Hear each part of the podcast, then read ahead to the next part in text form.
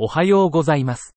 放射線科の画像診断の新着論文の AI 要約をポッドキャストでお届けします。よろしくお願いいたします。論文タイトル。大腿骨バージョンを評価するための仮想 3D 大腿骨モデル、2D アキシャルスライスアプローチとの比較。Virtual 3D femur model to assess femoral version. Comparison to the 2D axial slice approach. 背景、大腿骨のバージョンを定量化することは、異常診断と手術前計画に重要です。目的、仮想 3D 大腿骨モデルに基づく測定法を提案し、その信頼性をマーフィーの 2D 軸切り法と比較します。方法、二人の放射線維が独立して大腿骨のバージョンを測定し、信頼性と相関を分析しました。結果、3D 大腿骨モデル法の型がマーフィー法よりも読み取り変動が少ないことが示されました。結論、3D 大腿骨モデル法は、特に股関節屈曲と明らかなコクサバルが変形症のある子供の大腿骨バージョンの測定において、マーフィーの 2D 軸切り法よりも信頼性が高いです。論文タイトル。脊椎類骨骨種の切除における十中骨シンチグラフィーの使用。Use of intraoperative bone scintigraphy for resection of spinal osteoid osteoma. 背景、脊髄骨髄炎の位置と脊髄への近接性は、不完全な切除の可能性を高める。十中骨シンチグラフィ、アイオブスは、位置の確認と完全な手術切除の確認に使用できる。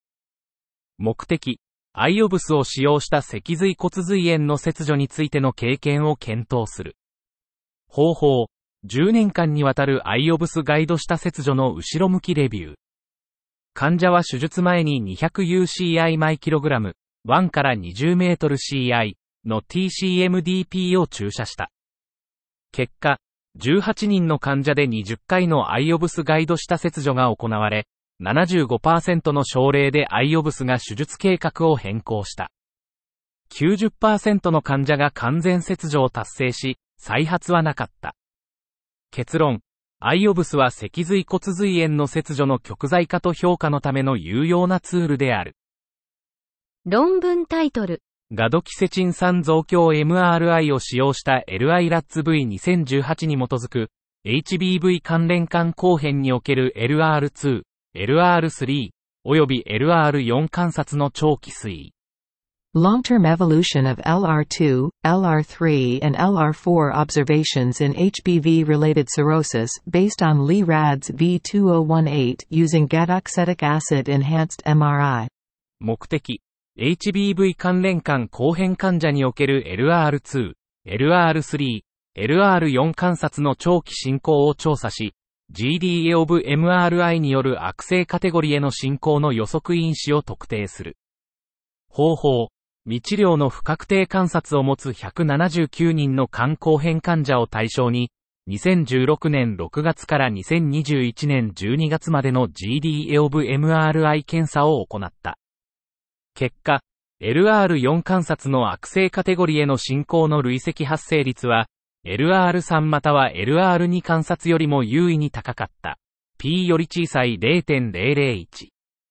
ヒリム動脈相高強化、AF、敷地成長、HBP 低信号強度が悪性進行の優位な独立した予測因子であった。